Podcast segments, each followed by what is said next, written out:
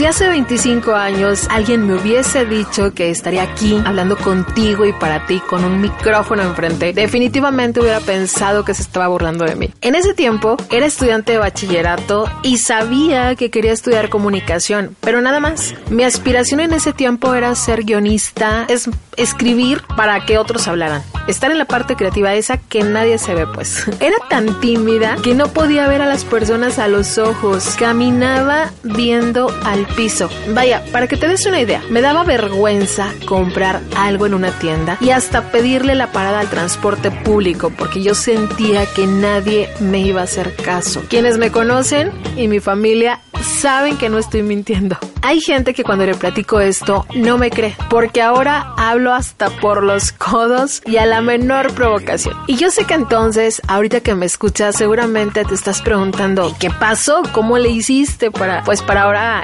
escucharte tan desenvuelta y estar incluso frente a un micrófono? Pues no sucedió otra cosa más que descubrí la fuerza de mi voz. Ojo, no hablo necesariamente de un volumen alto, más bien me refiero a que me di cuenta de lo hermoso que es comunicar a través de la voz. Descubrí lo mágica que es la expresión oral, lo necesaria que es y lo importante de desarrollarla sin importar a lo que te dediques, ¿eh? ya sea que te dediques a las ventas, que seas profesor, médico, locutor, por supuesto, expresar a través de la voz tiene que ver con lo que tienes que decir, pero también en cómo lo dices. Hace unos meses leía un libro sobre producción radiofónica. Su autora es Pilar Vitoria y entonces me encontré con lo que ella llama la regla de oro de la radio. Ella dice que es la regla de la piel y se refiere a que generemos emociones, que las despertemos, que hagamos radio desde el corazón. Y en ese momento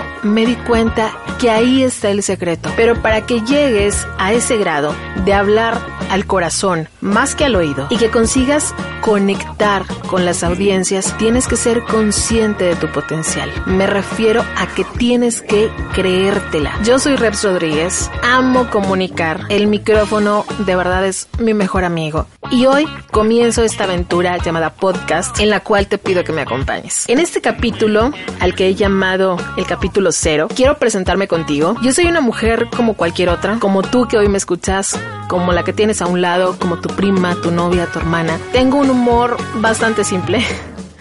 Soy bromista, amo a mi familia, adoro a mis perros, soy locutora, productora de radio. Entrevistar me encanta y estar en una cabina de radio es de verdad una de las cosas que más disfruto y soy muy, muy afortunada de poder dedicarme a ello y pasar muchas horas de mi día en una cabina. Ya nos iremos conociendo conforme pasen los capítulos. El objetivo de este canal es compartir, sí, técnicas, también información de cómo hacer radio. Te voy a compartir algo de la experiencia que a lo largo de 25 años he conseguido. Vamos a hablar también de cómo el cuerpo humano es tan perfecto que genera la voz. Vamos a conversar sobre formatos, pero sobre todo vamos a aprender juntos sobre el arte de comunicar. Nos vamos a escuchar pronto otra vez, pero mientras eso pasa, te invito a que te suscribas a este canal para que te llegue una notificación cuando el siguiente podcast esté listo. También quisiera que nos podamos encontrar en Instagram o en Twitter. Búscame como Rebeca-RDZ. Y es genial de verdad que hoy me escuches, pero también que me dejes leerte y oírte. En Facebook estoy como Rebs Rodríguez Locutora. Y bueno, te deseo que estés mejor que bien. Por cierto, ¿sabías que tu voz es como la huella digital? Única. Es decir, que no hay otra igual a la tuya. Nos escuchamos pronto.